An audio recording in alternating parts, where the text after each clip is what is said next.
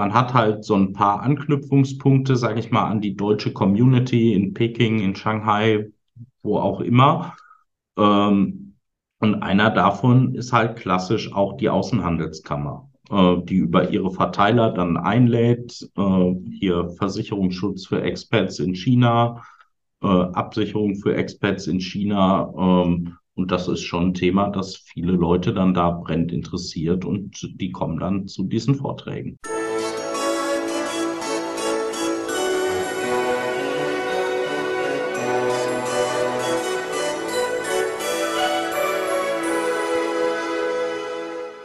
Hallo und herzlich willkommen.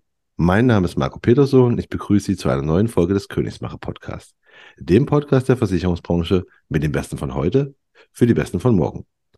Mein heutiger Gast befasst sich beruflich mit dem wahrscheinlich größten Hobby der Deutschen, dem Reisen im Ausland. Allerdings weniger oder vermutlich gar nicht mit dem Ballermann und Klopp Robinson, sondern wir reden hier von langen Auflands Auslandsaufenthalten, digitalen Nomaden oder Expats und vor allem über Absicherung, Krankheits- und Unfallfall. Darüber und über vieles mehr rede ich heute mit Tim Penop, Head of Sales bei EIC Expatriates Insurance Consulting Versicherungsmakler GmbH aus Neuss. Hallo Tim, schön, dass du da bist. Hallo Marco, danke für die Einladung. Äh, kurz ein, zu, kurz mal direkt zu, zu, zu meiner Einleitung. Ähm, das war schon richtig, was ich gesagt habe. Ne? So, so Kurzurlauber, sage ich mal, das ist überhaupt nicht euer Thema, oder? Nur am Rande. Ähm, also tatsächlich würde ich sagen, Reisen ist eigentlich auch gar nicht so unser Thema, sondern es ist halt mehr das Thema Umziehen. Also so wie es viele Leute vielleicht kennen, wenn sie mal von Düsseldorf nach München oder von Hamburg nach Berlin ziehen, ähm, ziehen unsere Kunden halt aus China, Mexiko, den USA, dem Vereinigten Königreich nach Deutschland oder aus Deutschland nach China, Vietnam, Singapur, USA, wo auch immer hin. Äh, wo du gerade die ganzen, ganzen Länder aufzählst. Äh, habt ihr, also weißt du, über wie viele Länder ihr, äh, aus wie vielen Ländern ihr schon Leute hattet oder wo ihr Leute hingeschickt habt? Habt ihr irgendwie so eine Karte bei euch in der, im Büro hängen? wo steht, haben wir schon, haben wir schon? Tatsächlich nicht. Also es ist eine, ist eine gute Idee. Das ähm, könnten wir vielleicht mal, mal machen. Also es sind es sind eine Menge Länder. Es gibt auch so ein bisschen Hubs und Schwerpunkte. Also ähm, grundsätzlich ist relativ viel Bewegung zwischen Deutschland, Schrägstrich Europa und Asien, innerhalb Europas durch die Freizügigkeit in der EU sowieso. Aus Osteuropa kommt immer relativ viel. Ähm, die USA, Lateinamerika, Afrika, arabischer Raum ist ein bisschen schwächer mit Ausnahme vielleicht der Türkei. Ach so, ich dachte, also jetzt mal meine, also arabischer Raum denke ich gerade so an Dubai und dann denke ich an die ganzen Influencer, die alle nach Dubai ziehen aktuell. Ja, Dubai ist bei uns nicht so ganz im Fokus, weil Dubai auch ein relativ schwieriger Markt ist. Ähm, da gibt es relativ viel Regularien, ähm, die bestimmt die Krankenversicherungen erfüllen müssen, damit sie in Dubai gelten. Gleichzeitig gibt es da auch schon ein Feld von Maklern, die sich auf Dubai oder die Emirate per se spezialisiert haben und halt nur in dem Raum aktiv sind. Und deswegen war das für uns nie so im Hauptfokus. Ah, okay. Äh, wir sind gerade bei, beim, beim Reisen oder ferner Länder und sowas. Äh, was war denn eigentlich deine längste Reise? Eine längste Reise? Gute Frage. Ich vermute, irgendwann im Studium wird das gewesen sein. Also erfahrungsgemäß bei vielen Leuten. Also ich bin, ich bin per se nicht unbedingt der Typ, der vier Wochen am Stück gerne irgendwo hinfährt, ähm, sondern, ähm, sondern ich mache lieber mehr und kürzere Reisen. Ähm, von daher kann ich es kann ich's dir gar nicht sagen. Also so ein, so ein Roadtrip durch ähm, Italien, Österreich ähm, so über gut zwei bis zweieinhalb Wochen. Das könnte schon fast das längste gewesen sein, was ich am Stück unterwegs war. Okay, du bist also nicht als Backpacker für ein halbes Jahr durch Südamerika getrampt. Nee, das äh, ist nicht so ganz meins. okay, wir können, wir können merken, es kommt ja nicht nur, es geht ja nicht, nicht nur ums Beruf, es geht auch ein bisschen um dich selbst. Ähm, aber allgemein nochmal, um dich so vorzustellen, würde ich mal dich bitten, sag mal die drei Hashtags, mit denen du dich vorstellst und erkläre, warum du die gewählt hast. Der erste Hashtag ist Global Mobility. Also davon, davon leben wir am Ende, dass halt ähm, Leute oder Menschen inzwischen weltweit mobil sind. Ähm, Arbeitsplätze ähm, oder wenn du, wenn du in einem Konzern arbeitest und willst in diesem Konzern Karriere machen, dann ist inzwischen eine Auslandsstation eigentlich obligatorisch. Auch an ganz vielen anderen Stellen ist Auslandserfahrung wichtig. Das heißt, ähm, die Erfahrung zu sammeln, in einem anderen Land und vielleicht auch auf einem anderen Kontinent gearbeitet und gelebt zu haben, ist an vielen Stellen schon sehr essentiell. Und ähm, deswegen Global Mobility. Hat die eigentlich zugenommen oder abgenommen? Hat, hat irgendwie, äh, oder hat, hat Corona, wo ja alle weniger sich bewegt haben, ne? Hat das irgendwie Einfluss auf die globale Mobilität? Also könnt ihr das also, irgendwie feststellen? Als, als das damals losging, hatten wir natürlich die Befürchtung, äh, jetzt gehen die Grenzen zu und was macht das mit, mit unserem Geschäft, mit unseren Kunden? Ähm, Wird es überhaupt noch so viele Auslandsaufenthalte geben? Ähm, das war schon eine große Befürchtung, die wir hatten. Aber am Ende ähm, hat sich gezeigt, dass das eigentlich kaum zum Stillstand gekommen ist. Höchstens mal so phasenweise, wenn halt wirklich in bestimmten Ländern so ein kompletter Lockdown war, dann konnten die Leute jetzt halt auch nicht in die Botschaft gehen, um Visum oder Aufenthaltsgenehmigung zu beantragen. Ähm, und dann gab es natürlich in der Zeit mal einen kurzen Stillstand. Das waren aber immer nur relativ kurze Phasen. Ah, okay. Ähm, ja, kommen wir zum zweiten Hashtag. Der zweite Hashtag ist Fachkräftemangel. Also, dass immer mehr Leute global unterwegs sind, ist halt auch dadurch verursacht, dass wir in Deutschland und auch in vielen anderen Ländern einen demografischen Wandel haben und wir mehr Stellen als Menschen haben, die diese Stellen ausführen können. Und wenn du jetzt im eigenen Land niemanden mehr findest, der die Arbeit verrichten kann, dann fängst du halt an, weiter zu suchen. Und dadurch, ähm, und das wird sich noch verschärfen. Und ähm, das heißt also, das, was wir machen, hat unmittelbar auch damit zu tun, dass halt viel mehr ähm, internationale Fachkräfte nach Deutschland kommen oder Fachkräfte aus Deutschland aus anderen Ländern abgeworben werden. Hm. Deswegen ist der Fachkräftemangel für uns auch tägliches Geschäft oder wir sehen ihn täglich. Seht ihr denn da eigentlich Verbesserungen? Weil mir fällt mich gerade ein, wo du da vom Fachkräftemangel redest. Ich irgendwann neulich so eine, so eine Reportage, habe ich da oder so. Das im Prinzip war das einfach sagen, ja, wir haben Fachkräftemangel, wir wollen Leute hier haben, aber es ist einfach so viele äh, behördliche Fallstricke und alles ist so kompliziert, dass es voll schwer ist, wenn du eigentlich in Deutschland willst, hierher auch zu kommen. Ja, also ähm, ich glaube, das ist ein, das ist durchaus ein großes Problem, dass wir in Deutschland es den Leuten nicht unbedingt einfach machen. Beziehungsweise was den Teil der Versicherungen, auch Sozialversicherungen und so weiter angeht, probieren wir es halt ein Stück weit für die Leute einfach zu machen. Aber ähm, als Makler sind wir halt auch immer auf die Produktanbieter, sprich die Versicherer angewiesen. Und auch die machen es den Leuten nicht immer unbedingt einfach. Und aber auch Behörden und so weiter. Ähm, aber siehst du eine Entwicklung? Wird es besser? Oder sagst du, ja, seitdem ich das mache, hat sich nichts verändert? Also ich ich würde fast sagen, es, ja, es gibt hier und da zaghafte Entwicklungen, dass es besser oder schneller wird, aber ich würde sagen, im Großen und Ganzen sind wir immer noch zu, zu langsam, zu verhaftet in Strukturen, die in den 80er Jahren funktioniert haben. Und ähm, ich meine, wenn wir, wenn wir überlegen, dass öffentlich in Deutschland immer noch Debatten geführt werden, zumindest in manchen Kreisen, ob wir ein Einwanderungsland sind oder nicht.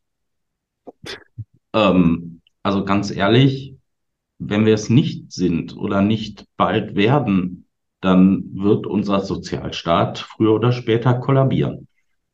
Das definitiv. Aber ich, aber ich glaube, ernsthaft führt er noch, also ich verfolge die Debatte jetzt nicht so extrem, muss ich sagen, verfolge ich natürlich beruflich noch mehr, äh, mehr. Ich dachte mir, es ist einfach keine Debatte, die mehr geführt wird, weil es einfach faktisch so ist. Also es ziehen halt immer Leute her. Also, ne? Ja, aber also es gibt ja immer wieder mal so, ähm, so Stimmen, die sagen, nee, brauchen wir eigentlich gar nicht oder warum denn? Oder die dann, die dann auch meinen, ähm, also ja, wir sind Deutschland. Ähm, wenn wir sagen, du darfst kommen, dann brechen direkt irgendwo an, in anderen Ländern Jubelstürme aus, dass die Leute nach Deutschland kommen dürfen. Ähm, dem ist nicht so. Also andere Länder sind da auch sehr attraktiv, sind teilweise schneller als wir. Und ähm, dass wir uns da in einem Wettbewerb befinden, ist, glaube ich, noch nicht überall klar. Sind, du hast vielleicht ein bisschen Ahnung darin. Sind denn andere Länder in Europa besser als wir? Also ich, ich befasse mich mit der Sache ja gar nicht halt, ne? Fällt mir jetzt nur gerade ein. Also ist Frankreich meinetwegen oder Spanien, sind die besser als Deutschland bei sowas? Oder weißt du was nicht? Es fällt mir ein bisschen schwer, das zu beurteilen, aber ich sehe zum Beispiel, also das ist ja auch eine Binse inzwischen, ähm, dass in den baltischen Staaten halt ganz viel elektronisch geht. Ähm, und du halt nicht fünf Millionen Termine mit irgendwelchen Behörden hast, wo du erstmal hinlaufen musst, um dir irgendeinen Stempel auf ein Stück Papier zu holen, ähm, sondern vieles halt einfach schon elektronisch erledigen kannst und dann auch im Vorfeld gut elektronisch erledigen kannst. Okay. Und da hinkt unsere Verwaltung doch noch ein bisschen hin und hinterher. bisschen. Bisschen ist nett gesagt. Ähm, ja, komm, komm erstmal noch zum dritten. Äh, zum dritten Hashtag. Der dritte ist, die Welt endet nicht an Deutschlands Grenze. Und das ist vielleicht auch so ein bisschen die Aufforderung oder der Appell, den ich immer wieder an unsere Produktpartner, an die Versicherer in Deutschland richte. Ähm, die haben das, glaube ich, noch nicht verstanden. Die haben noch nicht wirklich verstanden, dass wir eben ein Einwanderungsland sind, immer mehr Leute aus dem Ausland zu uns kommen und die eben auch spezifische Anforderungen haben, angefangen von der Sprache. Also Versuch von deutschen Versicherern, Unterlagen in englischer Sprache zu bekommen. Es gibt eine Handvoll Versicherer, die hier und da mal was haben. Ähm, Strukturell ist das aber ganz schön mau. Ähm, und ähm, stattdessen liefern die sich halt eine Rabattschlacht, um fünf Kfz-Verträge im Jahr mehr zu bekommen äh, und irgendeinen Haken bei Check24, um da in einem Verdrängungswettkampf irgendwie drei Verträge mehr zu generieren, anstatt sich auf das Potenzial zu stürzen, was die ganzen Leute mitbringen, die halt neu nach Deutschland kommen. Aber es gibt Ver Versicherungen, mir fällt gerade wo du sagst, äh, deutsche Verträge und übersetzt mal englische Verträge meinetwegen. Ähm, es gibt aber äh, Versicherer, die ihre, ihre Verträge ins Englische übersetzen. Gibt es ein paar, vermute ich mal. Ah, sehr vereinzelt.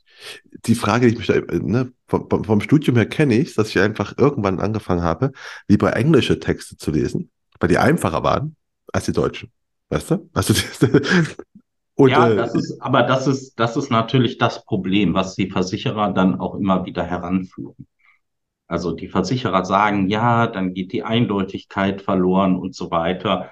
Ähm, ah, okay. Ich sehe das ein bisschen, bisschen anders. Äh, man kann Bedingungen, man kann selbst Bedingungen vernünftig übersetzen und man kann auch einen Hinweis drunter schreiben, dass rechtlich bindend eben nur die deutsche Fassung ist im ah. Streitfall.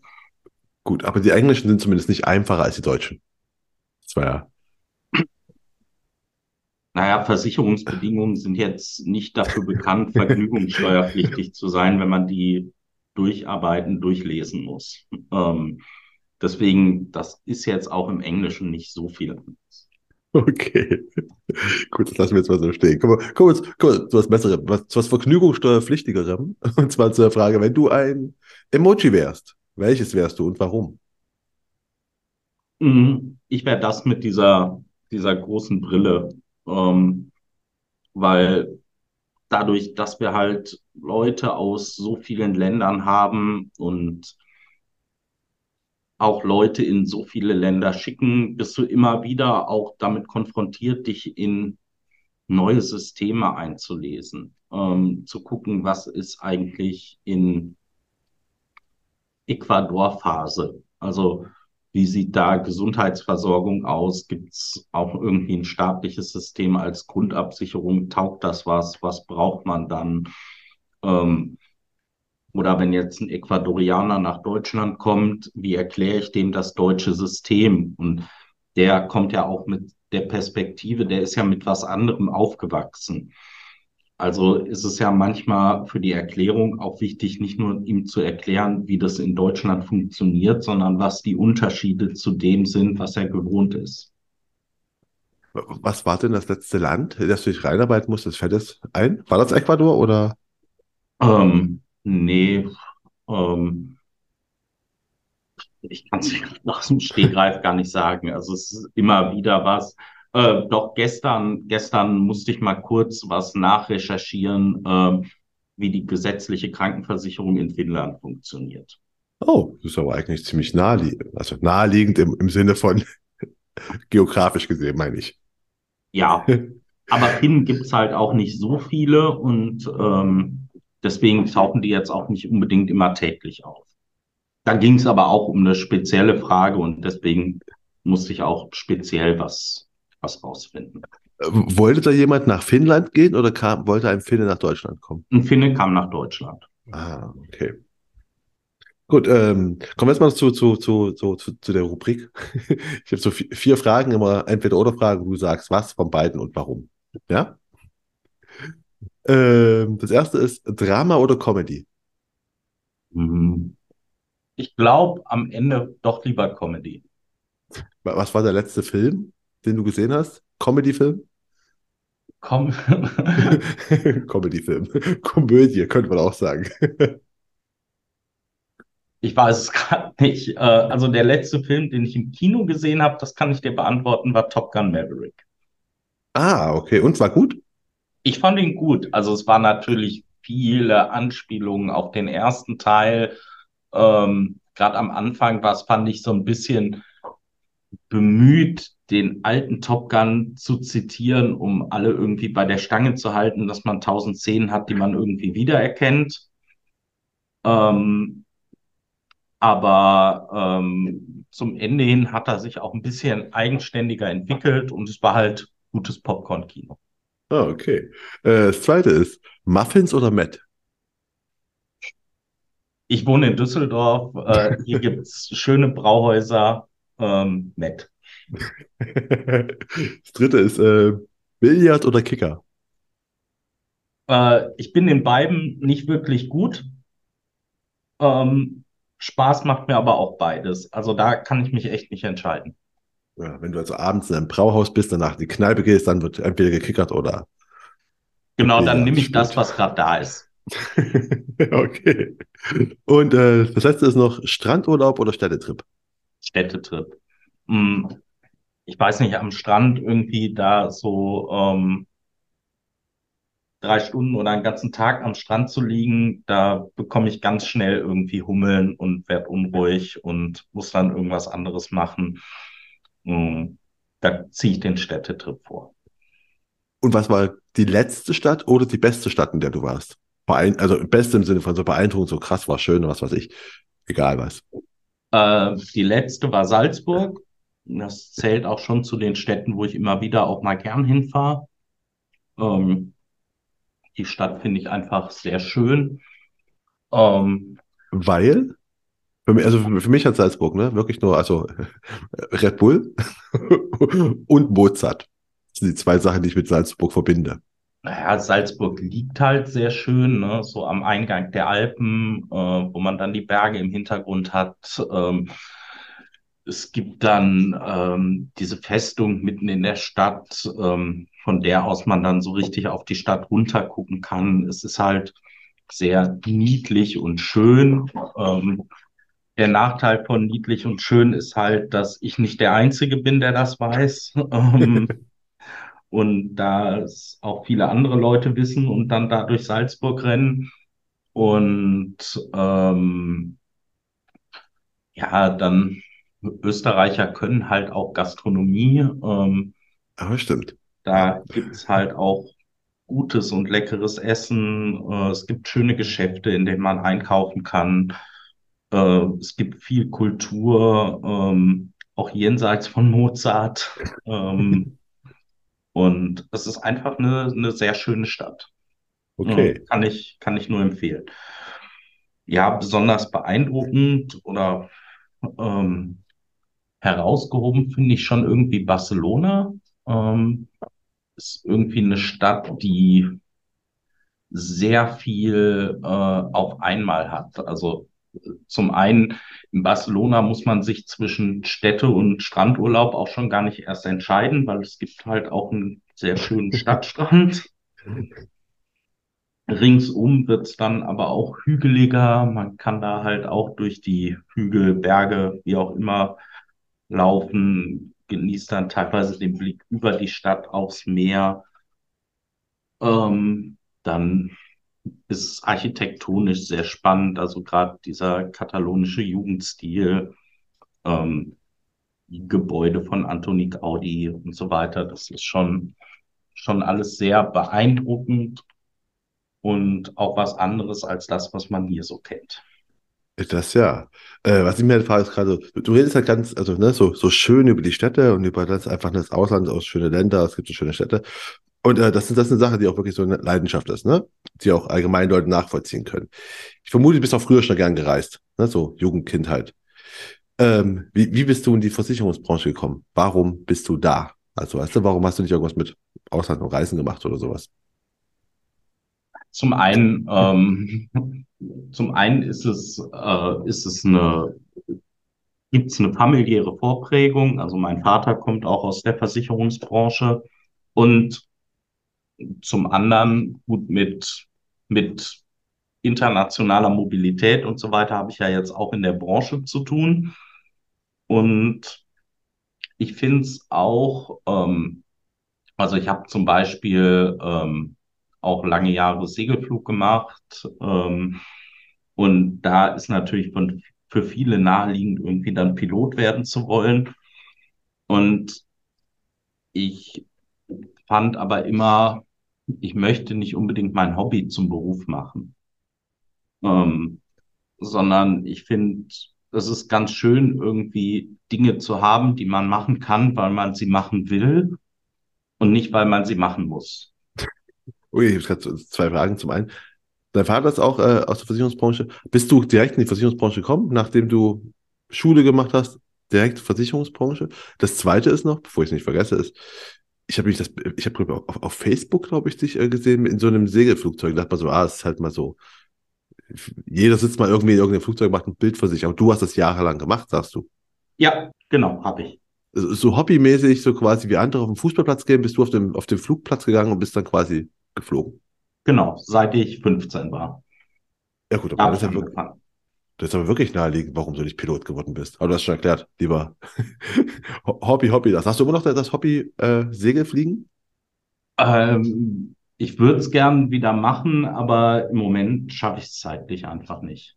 Also es kostet halt auch viel Zeit. Ähm, Segelflug muss man halt oder wird im Wesentlichen auch in Vereinen betrieben. Da muss man sich halt auch so ein bisschen einbringen. Dann ähm, ein Segelflugzeug kommt halt nicht allein in die Luft. Da braucht man immer halt auch andere, die dann mithelfen. Und dann muss man halt selber auch mal mithelfen, damit die anderen in die Luft kommen.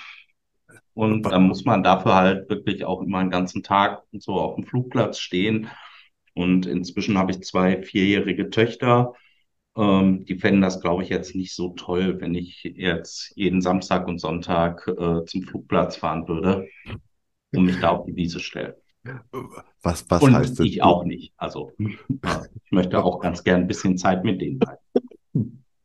Kann ich voll verstehen. Ich frage mich gerade, was heißt denn anderen Leuten, also zieht ihr, ihr, ihr zieht ja nicht als Menschen die Flugzeuge nach oben, also wie so Drachensteigen-mäßig macht das ja nicht, oder? Gibt es da nicht irgendwie Ich hab, Nee, ich hab aber keine also Ahnung. entweder, also damit ein Segelflugzeug in die Luft kommt, ähm, in der Regel hat es keinen eigenen Motor. Ja, das. Das heißt, ich brauche entweder ein Motorflugzeug, das mich in die Luft zieht. Das fliegt auch nicht von alleine, sondern das muss irgendjemand anders fliegen. Okay. Ähm, dann braucht man Leute, die, wenn ich im Flugzeug sitze, das Seil vom Motorflugzeug an mein Segelflugzeug anhängen. Oder wenn man das nicht mit dem Motorflugzeug macht, ähm, gibt es eine Seilwinde, ähm, die einen hochzieht. Die muss auch jemand bedienen und dann sind die Flugzeuge in der Regel in Anhängern verstaut oder in Hallen. Da kriegt man die jetzt auch nicht mal ebenso alleine raus, ähm, weil so ein Segelflugzeug hat so 15, 18, 20 Meter Spannweite. Ähm, das ist jetzt nicht so super handlich. Ähm, da braucht man halt auch schon ein paar Leute, die da anfassen, die Flugzeuge durch die Gegend zu manövrieren, ähm, die von der Halle vom Anhänger zur, ähm, zum Startplatz und so weiter zu bringen. Also insofern, auch wenn man im Flugzeug vielleicht hinterher alleine sitzt und da rumfliegt, gehört ganz viel Teamarbeit drumherum. Ah, Okay, ich habe mir überlegt, wie man so ein Ding in die Luft kriegt. Ich hätte auch gedacht, also jetzt mal, ne, ich habe doch meine Berührungspunkte zu Segelfliegen ist einfach, ich weiß, dass das gibt. Und ich hätte nämlich auch gerade gedacht, okay, da fliegt da bestimmt ein anderes Flugzeug und zieht dich hoch. Was du auch gerade gesagt hast, so mit dem Propeller. Dass es da noch eine, mit einer Seilwinde gibt, hätte ich, habe ich bis gerade eben nicht gewusst, aber interessant. Gibt beides. Also kann man sowohl als auch. Okay, aber du bist halt, äh, also bis mit 15 hast du das Segelfliegen für dich entdeckt und Genau. ähm, bist jetzt in der Versicherungsbranche. Ja. Was hast du äh, nach dem, nach der Schule? War direkt Einstieg in die Versicherungsbranche oder was war dein, dein, dein, dein Weg? Nee, ich habe ähm, Zivildienst gemacht. Ähm, ich habe dann Jura studiert, weil ich das äh, relativ spannend fand. Habe während meines Jurastudiums in einer internationalen Studentenvereinigung viel ehrenamtlich gemacht und da internationale Konferenzen, Seminare, Workshops besucht und auch selber ausgerichtet, organisiert ähm, Fundraising dafür betrieben, Teams geführt oder in Teams gearbeitet, ähm, war dann hinterher auch im erweiterten Vorstand auf nationaler Ebene und dann da auch Workshops wieder für andere gehalten. Ähm, das hat jetzt mein Studium auch nicht so wahnsinnig beschleunigt. Das habe ich dann bis zum ersten Examen gemacht und ähm, dann wollte ich aber auch äh, mal anfangen, Geld zu verdienen und zu arbeiten. Und dann lag aufgrund familiärer Vorprägung die Versicherungsbranche irgendwie nah. Äh, was für eine Verbindung war das? Also was, was für eine, für, für eine Organisation war das? Also was war das Ziel von denen? Ist es sowas wie Erasmus oder so? Ähm, nee, die Organisation nennt sich ELSA, das steht für European Law Students Association. Ähm, das ist ein europaweiter Zusammenschluss von Jurastudenten aus allen möglichen europäischen Ländern. Ähm, die gibt da, veran die veranstalten halt, ähm, wie gesagt, solche internationalen Konferenzen. Es gibt ein äh, internationales Praktikantenaustauschprogramm. Also zum Beispiel, ich habe in Münster studiert, dann hat unsere Gruppe in Münster halt mit Kanzleien vor Ort probiert, äh, Praktikumsplätze für ausländische Studenten ähm, zu arrangieren. Ähm, die wurden dann über das Netzwerk ausgeschrieben. Dann sind halt Leute aus unterschiedlichen Ländern nach Münster gekommen. Wir haben uns um deren Unterkunft gekümmert und die im sozialen Leben so ein bisschen begleitet. Und die haben dann in Münster bei Kanzleien oder Organisationen Praktikum gemacht. Und genauso sind dann Leute halt auch aus Münster in andere Länder, haben da Praktika gemacht. Dann hat man halt Konferenzen organisiert zu verschiedenen Rechtsgebieten. Also es gab mal eine Konferenz zu Weltraumrecht, äh, nicht mehr, wo die war.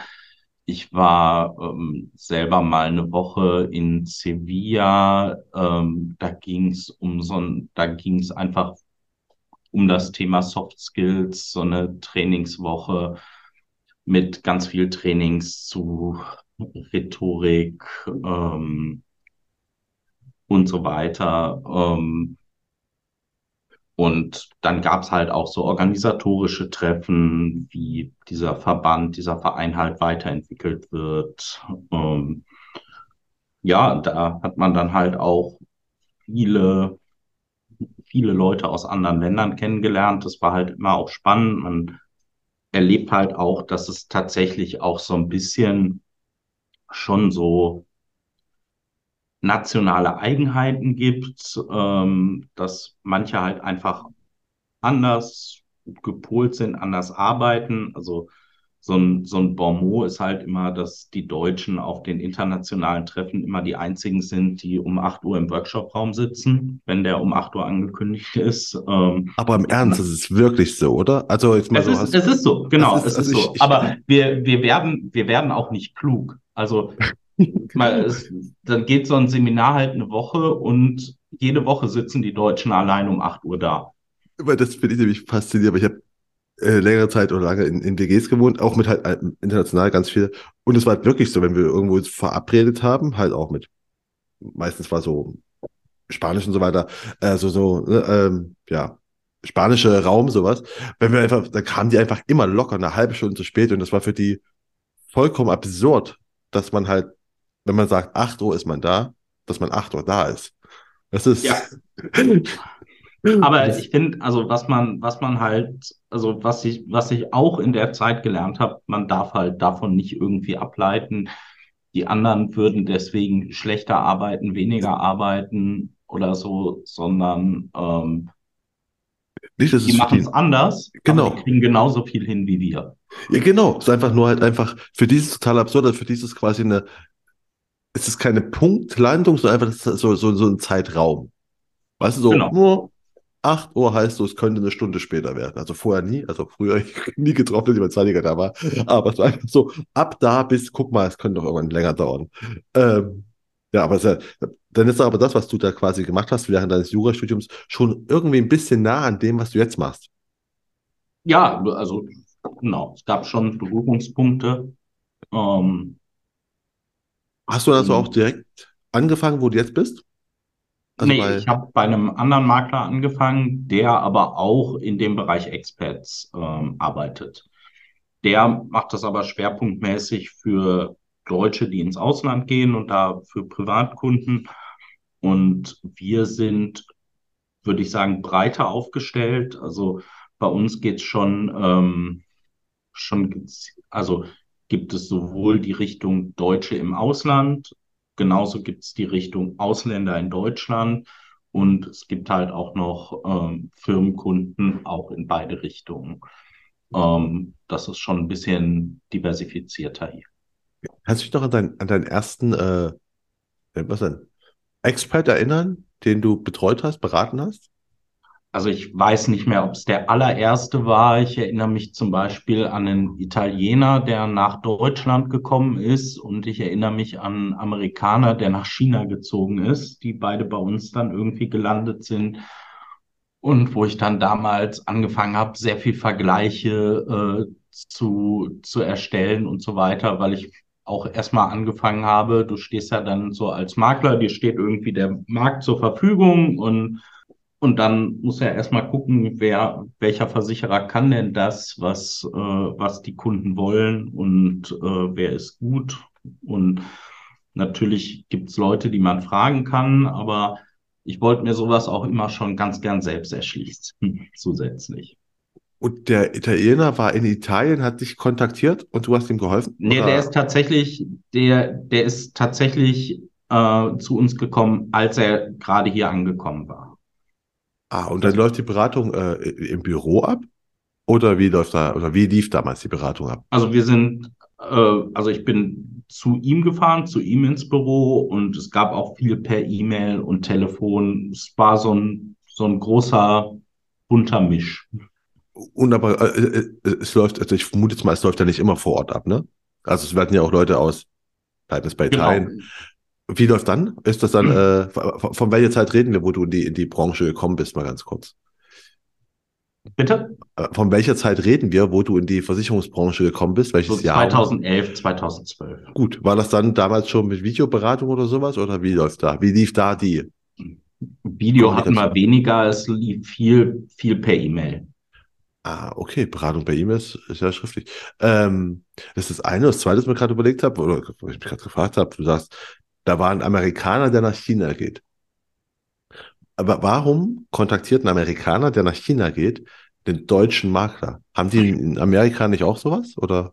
Mit Sicherheit, oder ja, klar, ähm, das war eine Empfehlung. Also der kannte jemanden, der bei uns Kunde war und ähm, der hat, ähm, der hat ihm gesagt, melde dich mal bei denen, ähm, die können dir vielleicht was Gutes anbieten. Aber der ist auch wirklich, der ist aus den USA, ist der nach China gegangen. Ja, beziehungsweise ich glaube, er war auch zu dem Zeitpunkt schon in China und hatte überlegt, seinen Versicherer zu wechseln. Ich glaube, das war der Hintergrund. Sehr spannend. Ist das- Passiert das häufiger oder ist es quasi ein Zufall, dass da jemand aus, aus, aus einem Land, was nicht Deutschland ist, in ein anderes Land geht, was auch nicht Deutschland ist, und aber deutsche Makler, also jetzt dein ehemaliger Arbeitgeber oder jetzigen, euch kontaktiert? Ähm, es kommt schon vor, das ist dann halt häufig so empfehlungsgetrieben. Also das ist dann gerade so, ähm, wir haben halt zum Beispiel sehr viele Kunden in Shanghai in China. Und ähm, die arbeiten da und haben halt auch Bekannte, die sind Amerikaner, Dänen, was auch immer. Und wenn die dann zufrieden sind mit ihrer Krankenversicherung, empfehlen die uns manchmal halt auch weiter. Oder man spricht ja auch einfach mit Kollegen, du, ähm, ich habe die Krankenversicherung, ich, ach, interessant, ich habe die. Ähm, und manchmal stellen dann die Leute halt vielleicht fest, dass das, was ihre deutschen Kollegen über uns haben, besser, günstiger, was auch immer ist, als das, was sie haben. Und ähm, so kommen die dann zu uns. Also das ist jetzt nichts, wo wir gezielt in irgendeiner Form akquirieren, wobei wir jetzt sowieso jetzt nicht so unbedingt unterwegs sind, dass wir, dass wir irgendwie kalt akquirieren oder kalt akquirieren müssen. Ähm, sondern ähm, da ist es halt wirklich, ähm, sind es halt persönliche Empfehlungen von Kunden. Äh, allgemein, äh, wie, seit wann bist du jetzt bei äh, EIC? Seit 2019, seit vier Jahren knapp. Okay, ähm, das ist ja quasi das, das Gleiche, was du gerade gesagt hast. Das ist eine ganz ähnliche Firma. Wie habt denn ihr in der, in deiner vorherigen Maklerfirma, du gerade sagst, äh, äh, das war Empfehlung, ist Empfehlungsmarketing so, was man so von Marketing-Sachen reden, ist das, das, das, das der, der Haupt, die Haupttriebfeder oder wie, wie, wie, wie kommen eure Kunden zu euch? Also ja, Empfehlungen sind das eine. Ähm, also bei uns ist es, ähm, also es sind Empfehlungen aus dem Bestand, äh, wo sehr viel kommt. Im Bereich Ausländer, die nach Deutschland kommen, arbeiten wir relativ eng zusammen mit sogenannten Relocation-Diensten. Ähm, das ist, das sind praktisch Dienstleister, die sich um alles kümmern, wenn jetzt irgendwie ein Ausländer nach Deutschland kommen soll. Die unterstützen den bei der Visumsbeantragung, bei der Wohnungssuche, bei der Anmeldung vor Ort, bei der Eröffnung von Bankkonten und so weiter. Und wenn es um die Frage von Versicherungen geht, ähm, verweisen die ihre, ähm, ihre Klienten dann an uns und wir beraten die dann entsprechend in den entsprechenden Sparten, die da anfallen. Ähm, dann ähm, sind wir Mitglied bei verschiedenen Außenhandelskammern, bei der deutsch-chinesischen Außenhandelskammer, bei der British Chamber of Commerce in Germany ähm, und haben dadurch auch Netzwerke, machen da teilweise Vorträge, ähm, teilweise zum Beispiel auch vor Ort. Also es gibt halt auch ähm, Beratungsreisen von uns nach China. Jetzt während Corona war es ein bisschen schwierig. Ähm, wir hoffen, dass wir jetzt in der zweiten Jahreshälfte ähm, wieder nach China fliegen können, um dann halt da einen Vortrag vor der Außenhandelskammer zu halten. In der Zwischenzeit haben wir das dann oft als Webinar gemacht. Ähm, Aber wir wollen es halt gern auch wieder vor Ort machen, um halt auch für unsere Kunden vor Ort zumindest mal einmal im Jahr oder so auch wirklich ansprechbar zu sein. Ähm, das also, sind, ja, und darüber ähm, kommt dann halt relativ viel. Ah, also musst du auch durch die Welt fliegen, um deine Kunden zu besuchen. Also hast du jetzt mal eine Reise, also eine, eine Dienstreise nach Peking. Genau. Ah, okay. Und dann bist du da in der Handelskammer und dann habt ihr da, wie viele Leute sitzen da? 100? Oder wie muss ich mir das vorstellen? Das, das ist ziemlich unterschiedlich. Ich würde sagen, so standardmäßig bei so einem Vortrag sind 40, 50 Leute. Ah, ja, gut, ist trotzdem schon eine ganz schöne, ganz schöne äh, Menge an Leuten, ne, die einfach das interessiert. Okay, und dann, äh, du hast gerade gesagt, äh, zwischendurch habt ihr auch Webinare gemacht. Die, wie ist die Erfahrung? Kommt die genauso gut an oder ist, ist, ist vor Ort schon besser? Es ist halt anders. Also ein Webinar ist halt sehr viel anonymer. Ähm, ich glaube, die Hemmschwelle auch dann irgendwie Fragen zu stellen über Chat und so weiter ist was anderes, als wenn du dann wirklich vor Ort da stehst und dann gerade im Nachgang zu so einem Webinar die Leute nochmal zu dir kommen können und persönlich Fragen stellen können.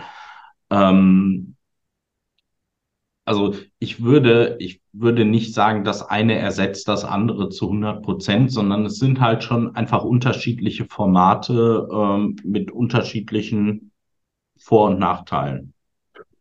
Und äh, das Zweite ist noch, äh, sind jetzt, früher hast du gemeint, da war die Beratung mit per E-Mail oder hauptsächlich oder großteils. Ist denn jetzt sowas wie, äh, wie, wie äh, Videokonferenzen? Ist das jetzt mehr ja. akzeptiert? Ja. Ja, klar. Also das hat, das war war schon in den Jahren vorher so und das hat durch Corona nochmal einen richtigen Boost bekommen. Also inzwischen ist es halt wirklich Standard und die Leute sind es halt auch inzwischen wirklich gewohnt, über Teams, Zoom, was auch immer, äh, zu sprechen.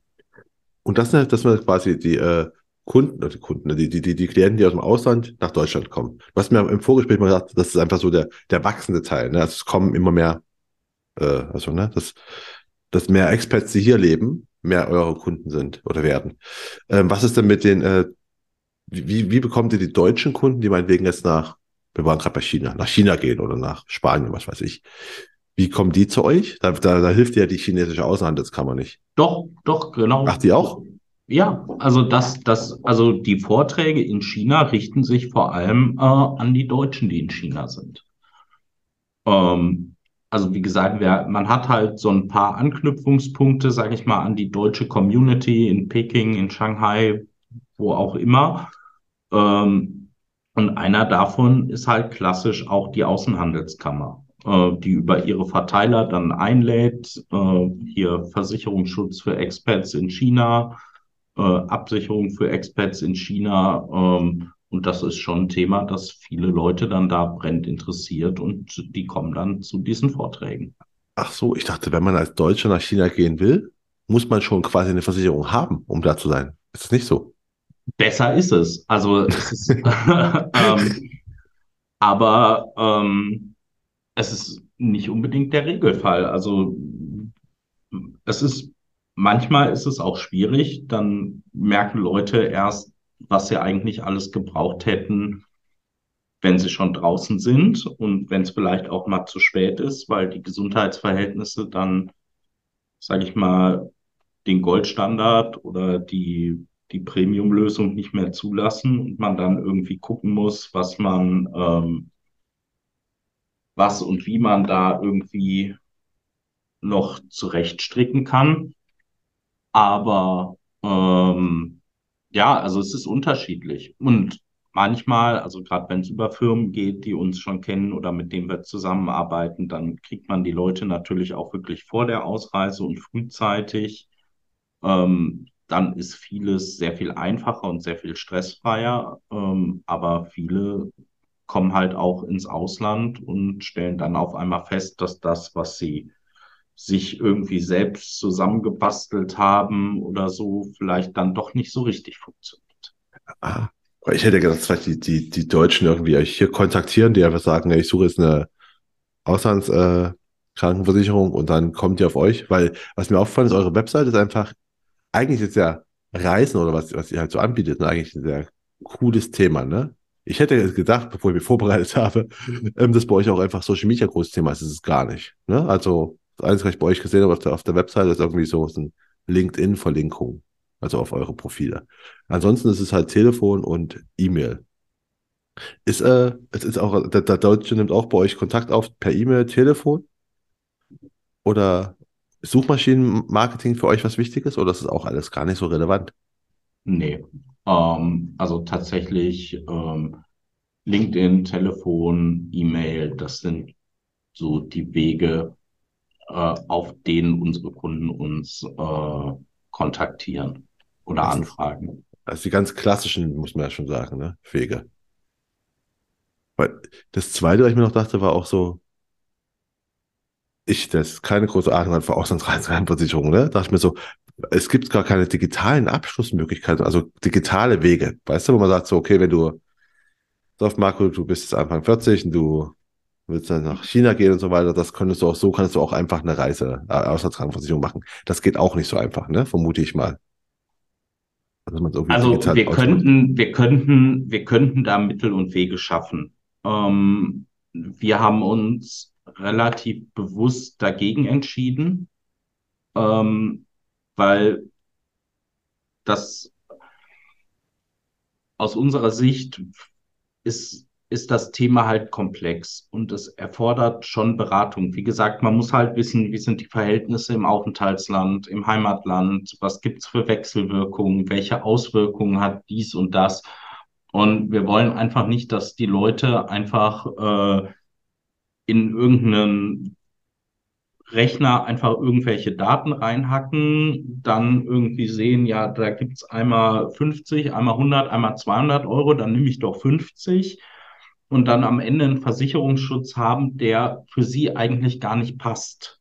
Und ähm, vielleicht auch Fehler machen. Ähm, wir wollen schon bewusst unsere Kunden auch umfassend beraten und äh, so verhindern, dass halt, dass halt Probleme bestehen. Und das können wir halt in dem Bereich über einfach irgendwie so einen simplen Vergleichsrechner nicht wirklich abbilden.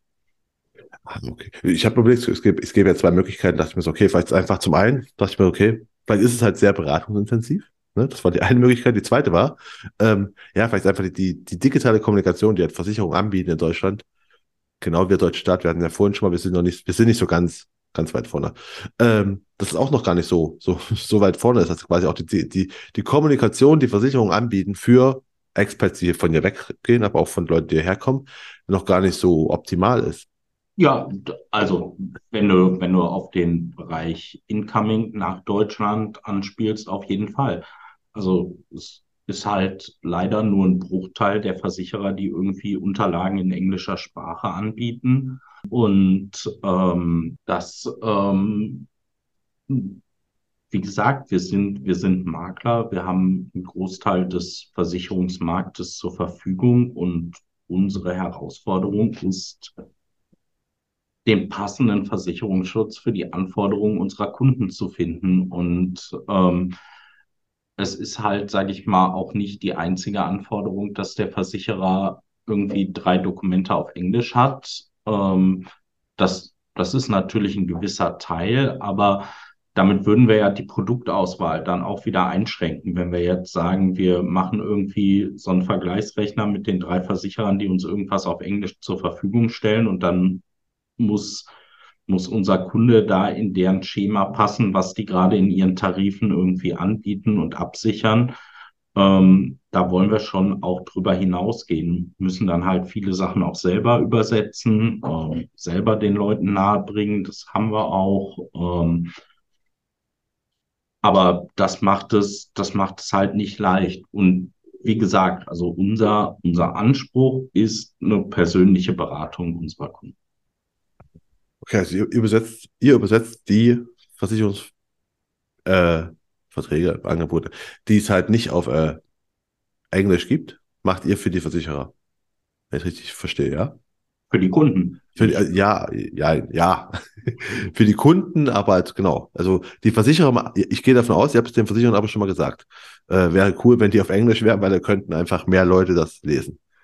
Genau. Was, was, was sagen die dazu? Also warum machen die das nicht? Weil wenn ich eine Auslandskrankenversicherung mache, und zwar auch für Leute, die aus dem Ausland, ne? also dann muss ich doch aber auch wissen, okay, das ist ja englischsprachig wäre ziemlich cool. Ja, also ich sag mal so, bei einem internationalen Krankenversicherer, der, äh, der international Versicherungsschutz anbietet, ähm, da gibt's die Unterlagen auch in verschiedenen Sprachen. Ähm, aber bei deutschen Versicherern, ob das jetzt Krankenversicherer, Haftpflicht, Auto, Hausrat, Berufsunfähigkeit, was auch immer, Renten, ähm, da ist die Luft halt schon sehr dünn. Ähm, da gibt es nur wenige Versicherer, die zumindest mal einen Teil der Unterlagen in englischer Sprache zur Verfügung stellen. Ähm, für uns ist es insoweit gut, als dass wir das dann machen, ist dann halt auch so ein bisschen unser Alleinstellungsmerkmal. Aber es macht es halt auch für uns immer wieder schwieriger und aufwendiger. Und ich glaube, es ist für die Versicherer auch ein Problem, weil die letztendlich ist der Versicherungsmarkt in Deutschland ja ein Verdrängungswettbewerb. Also die Autoversicherung, die, weiß ich nicht, die Allianz heute kriegt, ist die, die die AXA verliert. Äh, das ist ja ein Hin und Her.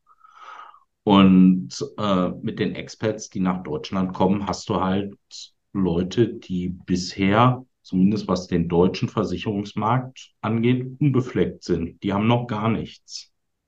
Und die haben Bedarf. Und das sind interessante Kunden. Das sind oftmals die, die die Versicherer eigentlich, äh, eigentlich haben wollen. Aber die sprechen, aber die sind halt nicht in der Lage, mit denen zu sprechen. Und dann heißt es immer, ja, äh, ah, dafür haben wir kein Budget oder äh, dann ja, aber wo soll das denn enden? Und dann, wenn wir das machen, müssen wir ja auch das machen. Und äh, ja, aber wenn wir das in Englisch machen, dann müssten wir es ja auch in Kiswahili und Türkisch und was weiß ich. Und wo soll das denn aufhören? Und ja, die Bedingungen übersetzen, dann ist das aber, dann hat man hinterher einen Streitfall, ähm, weil die Formulierung im Englischen vielleicht ein bisschen anders ist als im Deutschen. Also zum einen gibt's gibt's dafür zertifizierte Übersetzungsdienste, zum anderen, nur weil man die Dinge auf Englisch übersetzt, heißt es noch nicht, dass man die in 700 andere Sprachen übersetzen muss. Und ähm, man kann auch in englischsprachige übersetzte Bedingungen Hinweis äh, reinschreiben, dass äh, rechtsverbindlich immer nur die deutsche Sprachfassung ist im Streitfall. Äh, auch sowas auch sowas ist, ähm, ist möglich. Ähm, ich glaube, es ist halt einfach so ein bisschen dieses, das haben wir immer schon so gemacht und äh, ja, das ist der Hashtag, die Welt endet nicht an Deutschlands Grenzen. Ähm, das haben viele noch nicht verstanden. Äh, aber ändert sich ein bisschen, weil nämlich, was du ja sagst, also die, ne, auch die äh, Mobility, dein, dein, dein, äh, dein erster Hashtag, ähm, Global Mobility. Ich sehe auch, dass die ganzen äh, Studenten, ne, für die ist ja ein Auslandssemester eigentlich schon relativ, also für die Hälfte obligatorisch, würde ich mal sagen. Das heißt, die reisen ja sowieso ganz viel. Das heißt, da müssen auch die Versicherer merken, okay, es kommen halt auch hier wieder auch, auch aus allen Ländern Leute her. dass sie sagen, okay, vielleicht sollten wir doch mal als Englisch, zumindest Englisch als äh, Vertragsthema machen. Also ent entwickelt sich das oder meinst du, es ist gerade so? Es hat sich in den letzten zehn Jahren, seitdem du in der Branche bist, nichts geändert. Also eigentlich nur im Bereich der Reiseversicherung und sonst vereinzelt. Also wirklich vereinzelt bei einzelnen Versicherern gibt es inzwischen Sachen. Es gibt einen privaten Krankenversicherer, ähm, der tatsächlich es schafft, einen komplett englischen Antragsprozess zu haben, der Angebote, Bedingungen, Leistungsbeschreibungen und Anträge in englischer Sprache hat. Das ist einer. Dann gibt es zwei, drei, die, glaube ich, Anträge in englischer Sprache haben und hier und da einzelne Schriftstücke. Ähm, und beim Rest nö, gibt's nicht.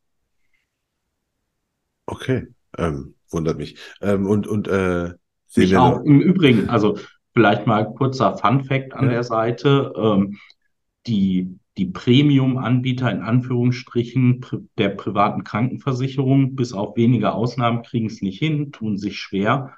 Ähm, deren Wettbewerber, die gesetzlichen Kassen, haben es fast durchgehend. Okay. Das ist also offensichtlich ist möglich. Aber wo du gerade von, von gesetzlichen und privaten Kassen redest, äh, wir haben ja, glaube ich, ein ziemlich gutes Krankenversicherungssystem im Vergleich, im Vergleich zur Welt, würde ich mal so. Also ich als Amateur. Definitiv. Schätze. Ja.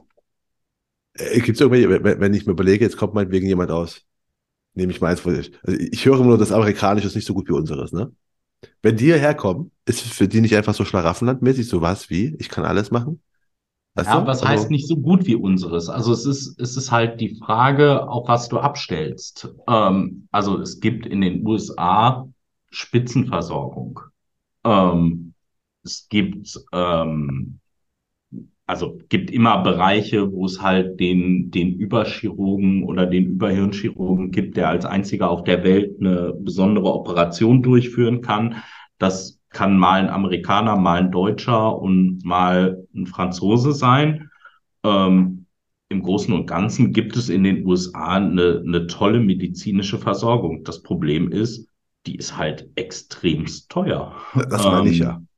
Und ähm, also wirklich auch unverschämt teuer. Das hängt halt auch ein bisschen damit zusammen, dass es halt überhaupt keine Regulierung gibt, keine, keine Kostenbegrenzung, dann äh, eine dann natürlich ein Rechtssystem, das sehr schadensersatzfreudig ist, um es mal vorsichtig auszudrücken, was ähm, auch dann für Krankenhäuser, Ärzte und so weiter wieder hohe Versicherungskosten, also Haftpflichtversicherungskosten bedeutet. Ähm, es ist ein sehr anderes System ähm, und es ist halt vor allem, vor allem im Vergleich zu unserem halt auch sehr teuer. Was man aber überall weltweit sieht, also da, wo freies Spiel der Kräfte ist und die Krankenversicherung mehr oder weniger rein marktwirtschaftlich funktioniert, ähm, wo es halt ein, wo es halt auch ein Business ist, aus dem man, äh, aus dem man Profit machen will, da wird es dann halt schnell richtig teuer. Und weil ich habe überlegt, du musst ja einfach, dein Job ist ja nicht nur den zu beraten, was es hier für ihn das Beste ist, sondern du musst ihm erstmal erklären, was da kommt so ein Amerikaner. Und dann kommst du, der kommt ja her und du musst ihm erstmal erklären, wo der Unterschied ist, oder? Also musst Ja, du natürlich. Also ähm, auch da in der Tat, also da sind, da sind die Sichtweisen natürlich auch anders. Also ähm, guck zum Beispiel ähm, dir Krankenversicherungen, also internationale Krankenversicherungen an aus dem, ich sag jetzt mal, angloamerikanischen Raum. Wenn du da dir eine Leistungsbeschreibung anguckst, die erste Position darauf ist das Annual Limit. Das kann 500.000 Dollar sein, 100.000 Dollar, 2 Millionen Dollar, 5 Millionen Dollar. Das ist tatsächlich das Annual Limit. So, das heißt, wenn du krank bist und äh, liegst jetzt irgendwie ein Jahr auf der Intensivstation rum, dann ist das gerade in den USA auch richtig, richtig teuer und das kann schnell ein paar hunderttausend Euro kosten. Und wenn das Annual Limit erreicht ist, dann zahlt die Krankenversicherung da nicht mehr. Dann ist die raus. Ist jetzt blöd, wenn du die Maschinen halt weiter brauchst. Ich, ehrlich gesagt, ich weiß gar nicht, ob die dann den Stecker ziehen oder wie das dann, wie das dann wirklich funktioniert. Ich möchte es mir auch gar nicht unbedingt vorstellen. Ähm, aber wenn das Annual Limit verbraucht ist, dann zahlt die Krankenversicherung da nichts mehr. Und äh, das ist für einen Deutschen, wie meine Krankenversicherung hat ein Limit. Äh, und dann kommt eben die Frage, ja, und was ist, wenn das erreicht ist? Ja, keine Ahnung, müssen die Angehörigen vielleicht äh, Fahrrad fahren, damit die Herz-Lungen-Maschine läuft. Ähm, ein Dynamo antreiben oder so. ähm, und das ist für einen Deutschen oft unfassbar. Für mich ehrlich gesagt auch. Ähm, ich habe da eine andere Erwartung. Lustig ist, ein Amerikaner, der kommt nach Deutschland und ist hier in der gesetzlichen Krankenversicherung versichert. Und erstmal fragt er, was ist denn mein Annual Limit? Hä? Also ist dann die, die Rückfrage vom Deutschen, was ist das? Und es gibt keins. Und dann guckt dich der Amerikaner erstmal mit großen Augen an und sagt, wie, aber was ist denn, wenn meine Behandlung jetzt 10 Millionen Euro oder Dollar kostet? Dann kostet sie 10 Millionen. Und bei 20? Und bei 30? Ähm, nee, es sind halt, es sind halt unterschiedliche Philosophien. Und das ist halt das, was ich auch vorhin meinte. Du musst dich ein Stück weit auch immer in die Systeme aus den, aus den Herkunftsländern einlesen, um halt auch das ganze Verständnis dafür zu entwickeln, wie es halt einfach funktioniert oder was, was die Unterschiede sind, weil das ist das, was du den Leuten am Ende auch auf den Weg geben musst. Deswegen, ja, ne, also dein Job ist ja nicht nur, den hier gut zu beraten, sondern auch, und ihr macht ja nicht nur, also Außerkrankenversicherung ist, glaube ich, ein großer Teil von euch, ne, aber ihr macht auch alle anderen Sachen. Genau. Also musst du dich quasi in allen Versicherungen, also auskennst du übertrieben, ne? aber du musst zumindest die weltweiten Versicherungssysteme immer ein bisschen kennen, um halt den Unterschied den Leuten auch klar zu machen. Ja, genau. Oh, das ist echt mal ist ein bisschen anspruchsvoll, also anspruchsvoll nicht, ist ein bisschen äh, mehr Arbeit, als wenn du quasi in deutschen, eine deutsche Versicherung verkaufst, weil aus dem gleichen System kommt, da versteht, ah, ich habe eine gesetzliche und es gibt eine private. Ja, Jetzt. der hat halt ein Grundverständnis, wie die Dinge hier laufen. Und dieses Grundverständnis, weil du, weil du damit aufgewachsen bist, das kannst du bei einem Expert eben halt nicht voraussetzen. Okay, ist auf jeden Fall mal, ist auf jeden Fall mal spannend bei dir offensichtlich. Gibt es noch irgendwelche anderen Versicherungen, also mal abgesehen von der Krankenversicherung, wo man sagt, okay, die ist hier komplett anders als woanders? Also ich, Autoversicherung? Jetzt mal noch so. Autoversicherung ist bei uns einfach nur komplizierter als irgendwas. ähm, unnötigerweise, aber ähm, Gut, das, das Den Mensch spare ich mir jetzt. ja, nee, aber das wundert mich jetzt nicht. Ähm, war, war nur so eine Frage. Aber jedenfalls war echt sehr interessant, dass du wirklich echt mal alle Versicherungssysteme irgendwie kennen musst. Wie, wie gut findest also du bist jetzt relativer Experte, sag ich mal so, für die verschiedenen Versicherungssysteme der Welt. Wie gut ist unseres denn? Also ich finde, wir leben auf einer Insel der Glückseligkeit. Also wir haben, wir haben über unsere Sozialversicherung, über unsere Krankenrenten und so weiter schon eine sehr umfassende Absicherung. Also wie gesagt, bei, bei uns kommt keiner, wenn du irgendwie sechs Monate auf der Intensivstation gelegen hast und ähm, steht an deinem steht an deinem Beatmungsgerät und sagt Kreditkarte oder Stecker. Ähm, das das wird bei uns nicht passieren, ähm, weil wir haben kein Limit und wir haben eine umfassende eine umfassende Versorgung. Also ähm, Klar, du kannst als Privatversicherter unter Umständen nochmal irgendwie mehr bekommen, ähm, kannst mehr Komfort haben mit einem Einbettzimmer im Krankenhaus, finde ich auch angenehm, möchte ich auch gern haben. Ähm, aber am Ende, selbst wenn du das nicht hast, wenn du krank bist, wirst du in Deutschland behandelt und versorgt. Und ähm, Ansonsten ist auch so unser Versicherungssystem schon relativ weit entwickelt. Ich habe mal in einem Expert-Blog gelesen, das fand ich auch relativ witzig. Ähm, die Deutschen sind verrückt nach Versicherungen und die beste Versicherung für einen Deutschen wäre die Versicherung äh, gegen das in irgendeiner Sache nicht versichert sein. es ist ein Stück weit was dran. Also wir, wie das halt vorhin ist, wir sind halt die, die um 8 Uhr morgens im Workshop-Raum stehen, auch wenn sonst niemand da ist. Und am nächsten Tag stehen wir wieder um 8 Uhr da, auch wenn sonst niemand da ist. Und so ist es teilweise auch bei Versicherungen. Wir haben im Vergleich zu vielen anderen ein, ein höheres Sicherheitsbedürfnis. Und das schlägt sich auch ein Stück weit in auch durchaus in der Qualität der Produkte, die auf dem Markt angeboten werden, nieder. Meinst du das oh. posi positiv oder negativ? das meine ich positiv. Also wir haben, wir, und der Markt in Deutschland bietet schon grundsätzlich relativ viele Möglichkeiten, viele wichtige Risiken gut zu versichern. Das stimmt. Ähm, das, äh, ich bin, bin fast schon am Ende, mir fällt gerade noch was ein, wo du sagst, äh, dass wir, was ja auch stimmt, der Deutsche an sich sehr, sehr versicherungsaffin ist, sagen wir mal. Ähm, fällt das dir auch auf, wenn du jetzt quasi Expat, also ich nehme jetzt mal zum, zum, den Anfang, den du hattest, wo du sagtest, der Amerikaner, der nach China geht, den ihr da beraten habt, ja? Und wenn ein Deutscher nach China geht, merkst du da Unterschiede, dass einfach der Amerikaner einfach nur so grob sagt, ja, bin ich krankenversichert, läuft, und der Deutsche sagt, okay, was ist denn mit meiner Hausrate und was weiß ich, solche Sachen. Fällt das auch auf oder ist das, wäre das zu sehr Klischee? Ehrlich gesagt kann ich, kann ich das an der Stelle schwieriger vergleichen, weil einem Amerikaner in China kann ich außer einer Krankenversicherung nichts anbieten. Ähm, da finde ich schlicht keinen Versicherer, der mir für einen Amerikaner in China eine Haftpflichtversicherung zeichnet. Also das müsste der entweder auf dem amerikanischen oder auf dem chinesischen Markt machen. Ach so, das ist, äh, ganz kurz, das, das mir gerade bis gerade eben nicht bewusst.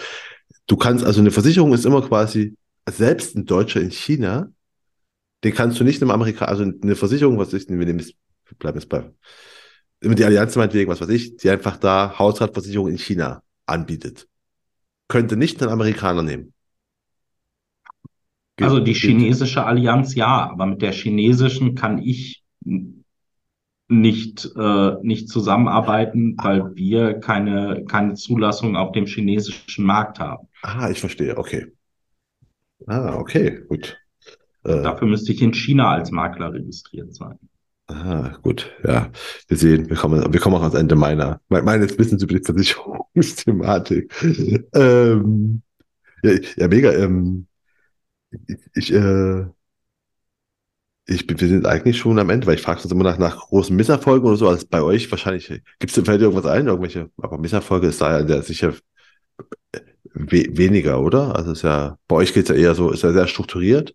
Das heißt, es geht ja gar nicht um, um, um Marketing-Sachen oder so oder Beratungssachen. Du hattest mal gesagt, mit dem Amerikaner, glaube ich, hat sich irgendwann nicht mehr gemeldet.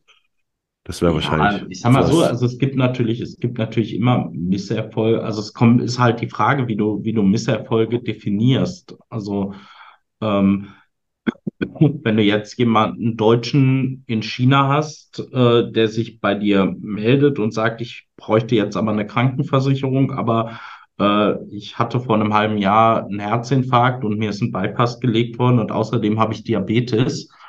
Ähm, dann, also mich nimmt sowas dann schon irgendwie mit. Also das, das tut mir, das tut mir einfach leid. Und ich würde dem Mann gerne irgendwie eine vernünftige Krankenversicherung bieten, eben auch vor dem Hintergrund, ähm, dass in China halt auch jemand mit dem Stecker da steht und sagt Kreditkarte oder Stecker.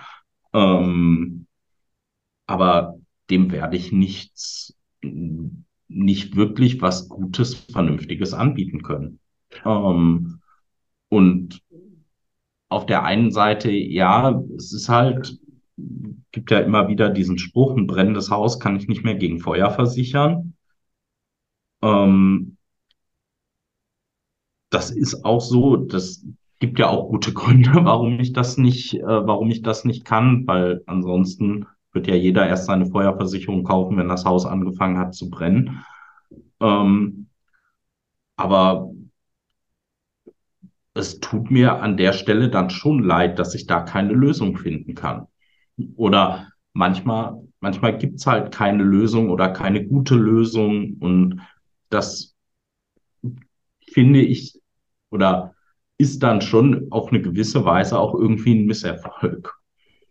Das verstehe ich. Ich habe gerade noch gehört. Also China ist, ist, ist ähnlich wie USA. Also auch so, du hast quasi ein Limit und wenn das zu Ende ist, dann hast du Pech gehabt. Je nachdem, wo du versichert bist, kann das, kann das sein. Und ähm, in China ist es halt auch sehr, sehr unterschiedlich. Es gibt halt ähm, so internationale Kliniken, wo die ganzen Expats dann auch hinlaufen. Die sehen dann halt auch sehr schick aus. Wenn du da reinkommst, äh, ist der Boden mit Marmor ausgelegt und so weiter. Ähm, und das lassen die sich dann halt auch bezahlen. Aber es gibt keine gesetzliche Versicherung in China?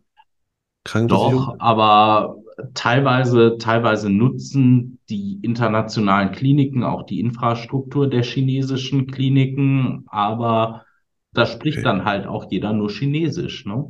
Ja, gut, das ist verständlich. Nicht, habe ich gerade gedacht, so krass. Ich hatte gerade einfach China in der Art wie, äh, ich dachte so Sozialismus so, so ähnlich wie Kuba, was ja auch eigentlich ein ziemlich gutes, was ich glaube ich mal gehört habe, auch ein relativ gutes äh, Gesundheitssystem hat, ne? Und das hatte ich irgendwie China ein bisschen so eingeordnet. Ja, China ist, ist sehr komplex einfach. Also, ähm, Gut, das war es, das war nochmal noch am, am Rande jetzt immer tatsächlich so, so, so, schon am Ende, wo ich immer meine, meine Gäste nochmal so, so, so drei Fragen stelle, die immer gleich sind auch. Und äh, hier sind, äh, die erste Frage ist immer so, was hast denn du für einen Tipp am Anfang von deiner Versicherungskarriere bekommen, den du immer noch beherzigst? Selber lesen.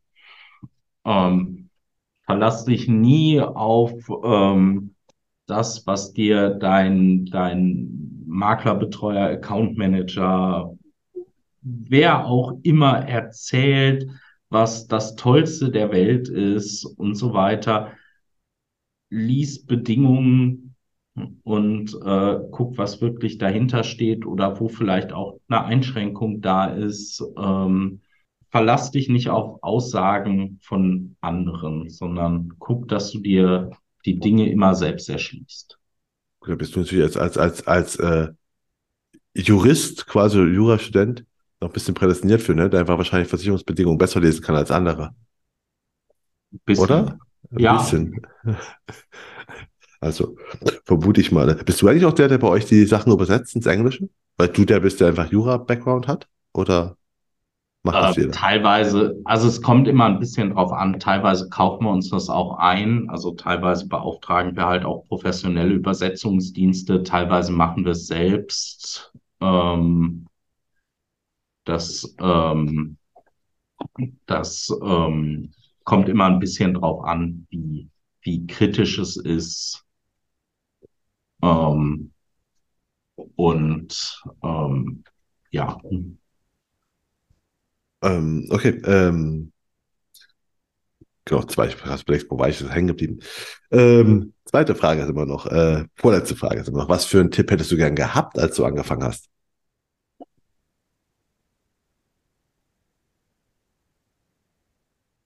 Gar nicht so einfach, die Frage. Ähm,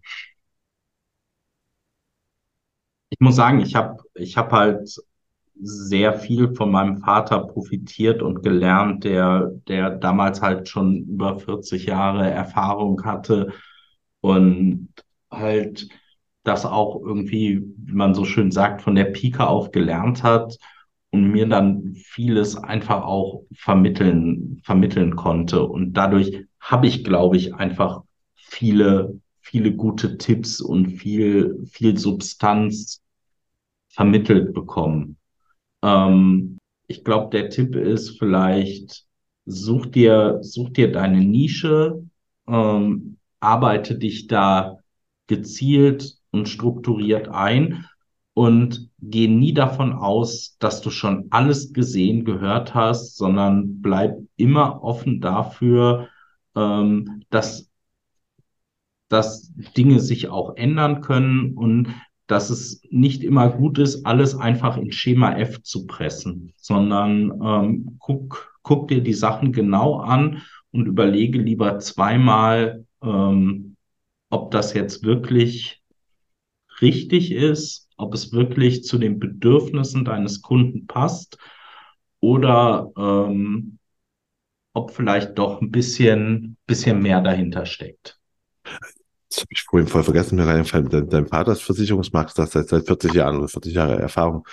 Hat er auch, also bist du in die Expats-Sache eigentlich gekommen wegen ihm oder wegen deiner äh, äh, ehrenamtlichen Tätigkeit bei der Organisation? Also ein Stück weit auch wegen ihm. Ähm, wie gesagt, er war halt über 40 Jahre ähm, hinterher Vertriebsdirektor bei einem großen Konzern, ist dann äh, ausgeschieden und hat dann halt nebenher, weil er es nicht ganz lassen konnte, ähm, für ihn war die Branche auch immer so ein Stück weit Berufung und äh, dann nebenher bei diesem Makler gearbeitet, bei dem ich auch angefangen habe. Ah, okay. Und Äh, daher kam der Kontakt. Ah, gut. Und außerdem hast du gerade noch gesagt, habe ich mir hellhörig, äh, du hast gesagt, du suchst deine Nische und wo du dann gut wirst. Hast du dir in deiner Nische, ich nehme jetzt mal einfach Auslandskrankenversicherung so als, als Expert, so als Nische, ne? Hast du da drin nochmal eine Nische gefunden? Ja, halt im Speziellen die, die langfristigen Absicherungen. Also es ist halt schon ein Unterschied, ob ich jemanden für, für zwei Monate oder für fünf Jahre oder lebenslang versichern will. Ah, Okay. Gut, also ne, auch in der Nische nochmal eine Nische suchen. Also je, je, je spitzer, umso besser. Was ja überall so ist. Ähm, ja, schön. Und dann sind wir jetzt schon bei der letzten. Die letzte Frage ist immer, welche Bücher kannst du empfehlen und warum?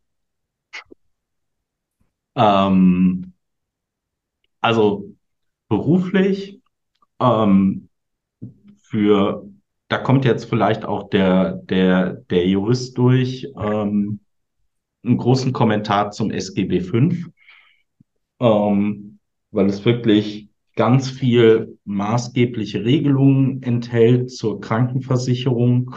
Ähm, das Sozialgesetzbuch 5 regelt halt die gesetzliche Krankenversicherung in Deutschland.